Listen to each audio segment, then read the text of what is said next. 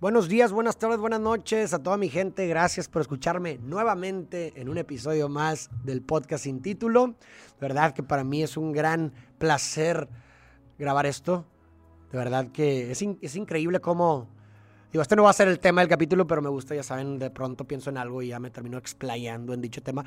Pero me pongo a pensar cómo de pronto cuando hablas en voz alta, se producen nuevas cascales, cascadas mentales que producen nuevas ideas, ¿no? O sea, como que el pensamiento es muy abstracto por sí solo, pero cuando tienes conversaciones en voz alta, incluso contigo mismo, empiezas a, hacer más asociaciones y tu campo semántico se expande, porque el lenguaje oral y escrito son signos, son estímulos que finalmente hacen asociaciones con tus pensamientos y esta simbiosis, esta sinapsis finalmente produce nuevas inspiraciones y nuevas ideas. vean lo que estoy diciendo ahorita, lo que estoy diciendo ahorita finalmente no lo tenía pensado decir, simplemente surgió porque empecé a hablar sobre que disfrutaba mucho esto y empecé a crear asociaciones del por qué y finalmente terminé hablando de esto. Y claro, en psicología sabemos que el lenguaje eh, y el pensamiento se construyen mutuamente. Finalmente nosotros pensamos con los signos y símbolos del lenguaje, pensamos en el idioma que se nos fue dado. Y eso es importante, se nos fue dado. Esto quiere decir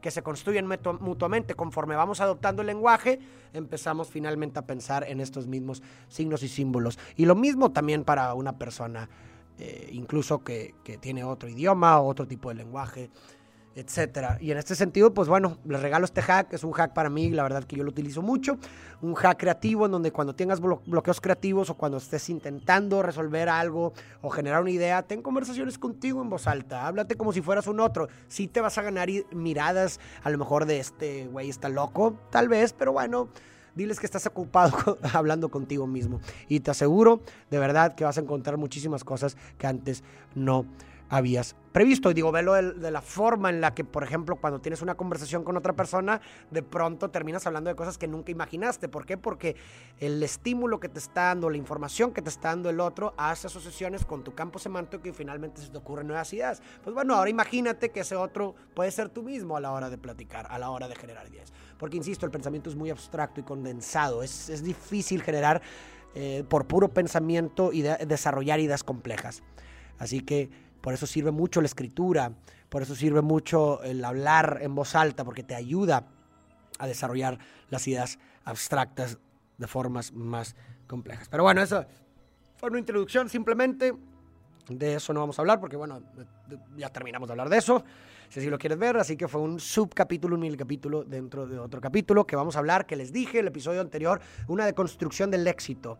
Y esto surge a raíz de que en el episodio anterior que estábamos hablando sobre la historia de Víctor Frank y del caso de esta señora, vimos un caso de una señora en este terapia de grupo que decía que había logrado eh, todo este éxito económico, todo este estatus que siempre luchó, se casó con un millonario, jugó con los hombres, estuvo con muchos, coqueteó con todos y que finalmente miró hacia atrás su vida y dijo, esto no fue lo que pensé que sería. Y el, detalle es que nuestras sociedades, eh, a partir del siglo XX, con la muerte de Dios en el sentido metafórico, cuando lo estableció Nietzsche, que se refería prácticamente al, surgimiento de la ciencia, ¿verdad? y, pues bueno, y del individualismo moderno también, ¿verdad? Porque ahora todo giraba en torno al individuo y nuestras sociedades finalmente actuales en Occidente por lo menos se, se giran mucho en torno al ideal individualismo. Podemos observar pues toda la mercadotecnia que existe incluso en los países más desarrollados como Estados Unidos, podemos ver esta idea del individualismo muy, muy, muy, muy marcado, ¿no? Y parte de las ideas del individualismo, pues está la idea del mérito, ¿no? De este, vemos por todos lados esta idea del, del mérito absoluto en donde todo es posible, absolutamente todo es posible todo depende de ti. O sea, hay una alienación por completo del ambiente dentro del resultado final o dentro de la vida de un individuo que me parece algo absurdo porque yo nunca he visto o creo que es imposible imaginarse un individuo en el vacío. Ah, creo que eso es algo imposible. No hay individuos sin ambiente. Es más, el, solo hecho de pensar, de separar individuo y ambiente ya es absurdo, porque vuelvo a lo mismo, no puede haber individuos sin ambiente. Cuando se habla de individuo, intrínsecamente o implícitamente se debe de estar hablando de un ambiente. ¿Por qué? Porque es simbiótico. Y bueno, ahí ya nos podemos ir a otros temas que a lo mejor podemos hablar después sobre hasta cuál es, cuál es el límite de tu ser finalmente. Si no hay individuo en el vacío, hasta qué punto podemos decir, oye, este es el límite de mi ser, ¿verdad? ¿Por qué no el árbol puede ser una extensión de mi ser si finalmente sin el árbol yo no puedo respirar? O finalmente incluso este espacio, porque este espacio no puede ser una extensión de mi ser si yo no puedo estar en el vacío. Este mundo, este espacio me permite ser en el mundo y finalmente me relaciono con él de alguna u otra forma. En fin, pero bueno, ¿Ves? Les digo, lo de las asociaciones lingüísticas mentales, todo de pronto surge algo y nos vamos por otro lado. Pero bueno, a ver, enfoquémonos, no, no nos desviamos del tema. Entonces les decía sobre esta idea que me sorprendió mucho sobre el, éxito, así que me puse a pensar, o sea, ¿cuál es la validez o cuál es el sustento o qué, sí, qué, qué, qué, cuáles son los cimientos para decir qué métricas de éxito son más valiosas que otras y hasta qué punto realmente son constructos sociales las ideas de éxito que tenemos y hasta qué punto no lo son.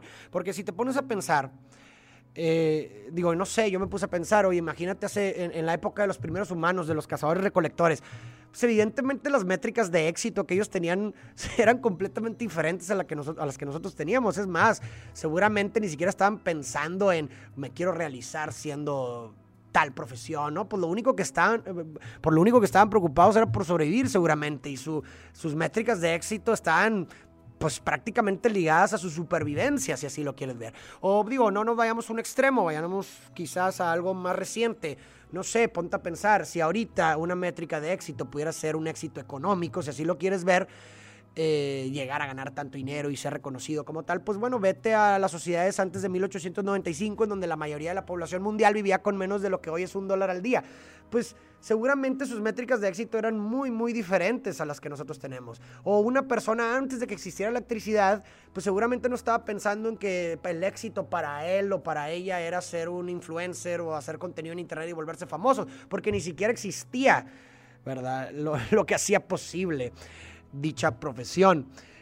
Y aquí podemos llegar a una idea, una primera idea de que uno no desea lo que no sabe que es posible su existencia.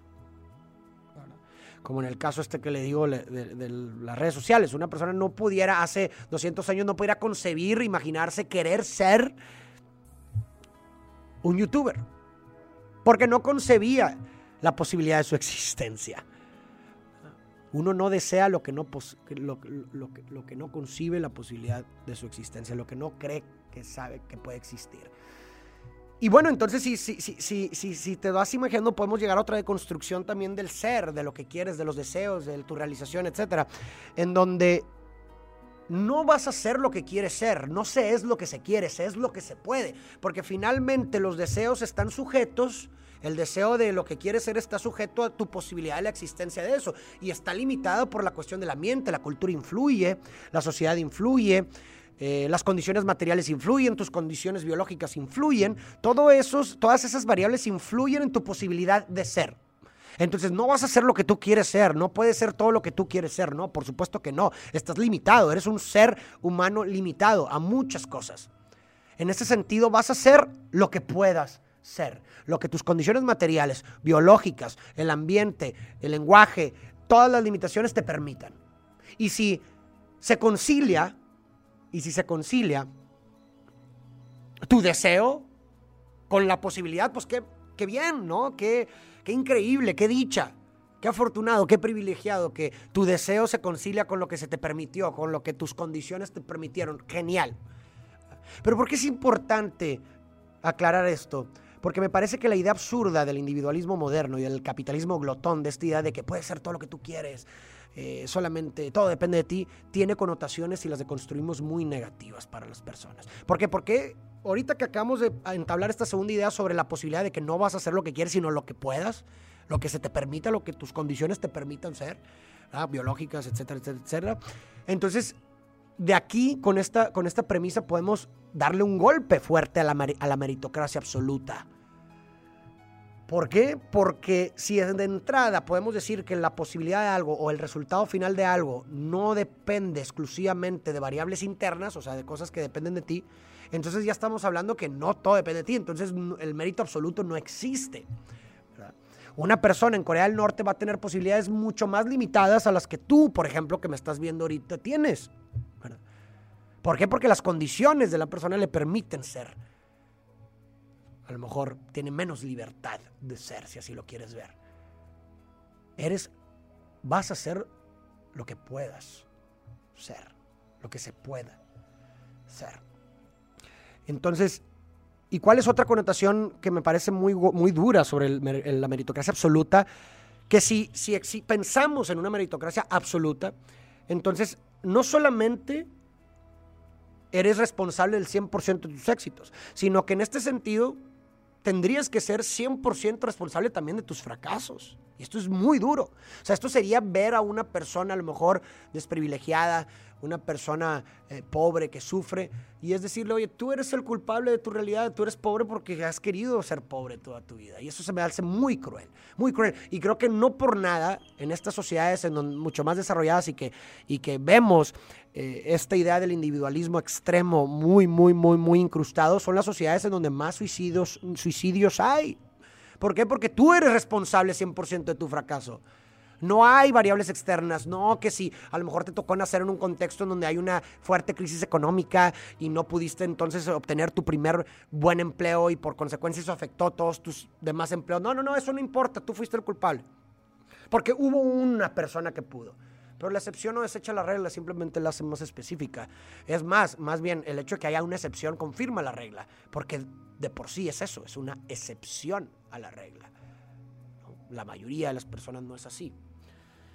Pero bueno, entonces, eh, digo, y, tampoco quiero destruir la idea de, la meritocracia. Por supuesto, a ver, si decimos que dentro de la variable, dentro de la fórmula de los resultados finales, finalmente tenemos tanto variables internas como externas, estamos hablando que es una simbiosis, una simbiosis de la voluntad de uno, el esfuerzo de uno con las variables del ambiente. Pero a lo mejor puede ser que esta parte por sí sola no basta, ni esta parte por sí ni esta otra parte del ambiente por sí sola no basta. Tiene que haber una configuración de variables, tanto internas como externas, que produzcan finalmente el resultado deseable. Pero bueno, entonces ya, ya destruimos este ya la meritocracia absoluta, ya dijimos que no hay individuo en el vacío, ¿verdad? El individuo está completamente conectado al ambiente, por consecuencia hay variables externas que no dependen de ti, que influyen en lo que tú quieras hacer, las condiciones, etcétera y destruimos la, la, la meritocracia. Entonces vamos a hablar entonces ahora con toda esta información sobre las métricas de éxito. O sea, en qué momento decidimos, bueno, ya vimos que finalmente las métricas o las ideales del éxito son constructos, son contingentes de la época,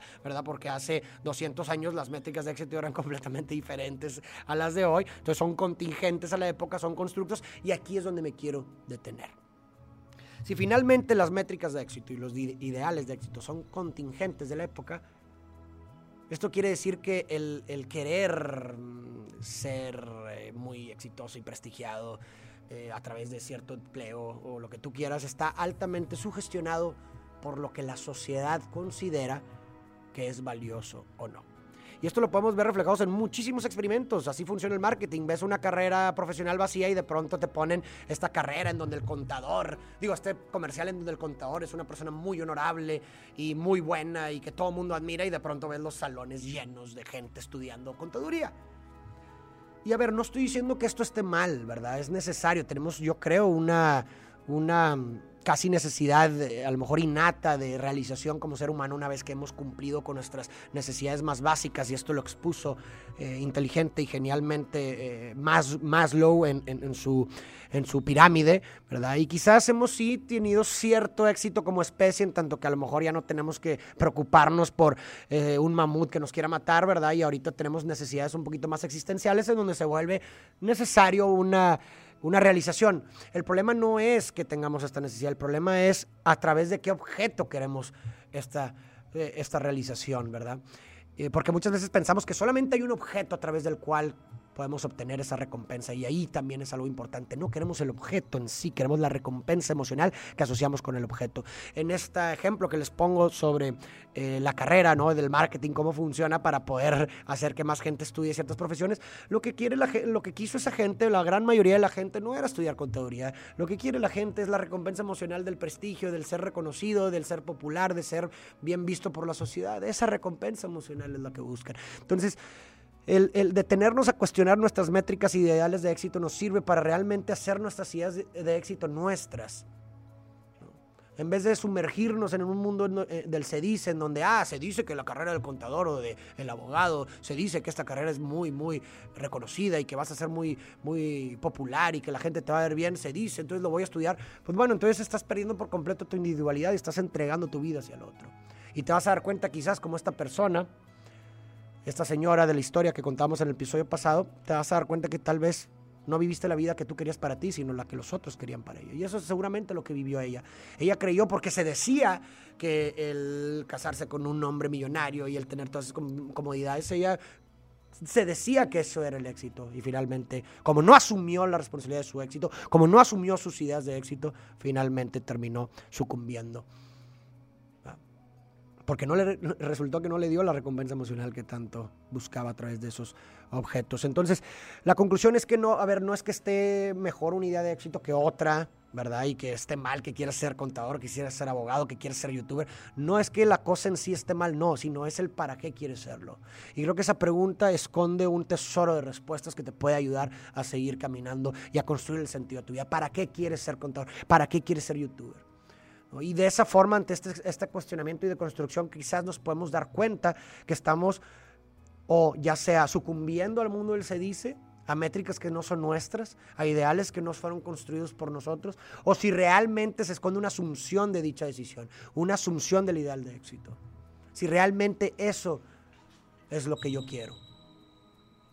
Entonces, creo que es importante reflexionar acerca de este tema porque muchas veces esto se, se, se centra o muchas veces este tipo de cuestionamientos o de decisiones se vuelven el centro de, o, deciden en gran medida nuestro, lo que va a ser el resto de nuestras vidas. Son decisiones sumamente importantes, sumamente importantes que no podemos tomar a la ligera. Así que te dejo esta pregunta para que tú reflexiones en tu casa o en tus momentos de solitud. Te dejo esta pregunta, las ¿cuáles son tus ideales de éxito? ¿Qué es lo que quieres ser? Para, ¿Y para qué quieres serlo? ¿Qué es lo que quieres lograr con eso? ¿Qué recompensa emocional está detrás de eso? ¿Es la mejor forma de lograrlo, esa recompensa emocional, o hay otros medios mucho más trascendentes eh, por medio del cual pudieras lograr esa recompensa emocional? ¿Son tuyas las ideas de éxito que tienes o son de alguien más? Son preguntas que vale la pena exigir. Para mí una vida de éxito es una vida significativa. Para mí una vida exitosa no es el éxito profesional, no va más allá del éxito profesional, va más allá de cualquier cosa superficial. Para mí una vida exitosa es poder decir que lo que haces te dota, te dota de sentido, una vida significativa. Porque como vimos en este caso, dos casos diferentes en el episodio anterior. Un caso, una persona exitosa profesionalmente, económicamente, con un matrimonio, si así lo quieres ver, pues que no le trajo problemas o lo que tú quieras, pues bueno, no fue suficiente para ella para estar agradecida, para apreciar lo bello de su vida. ¿Por qué? Porque su vida carecía de sentido, sus actividades carecían de sentido. Y por otro lado, la otra persona, una vida llena de obstáculos, una vida que asumió ella voluntariamente los obstáculos, pero todas las actividades las asumió de tal forma en la que cada una de esas actividades fue capaz de conseguir un sentido. Para mí esa es una vida exitosa. Para mí una vida con sentido es una vida exitosa. Muchísimas gracias a todos por escucharme. Espero que, que les haya servido este episodio. Déjenme sus comentarios, qué es lo que ustedes piensan acerca de las métricas de éxito, qué es lo que ustedes piensan acerca de las tesis que establecí sobre serás lo que puedas hacer, no lo que quieres, sobre la crítica a la, a la meritocracia absoluta. ¿Qué piensas? Déjame tus comentarios y nos vemos en la próxima.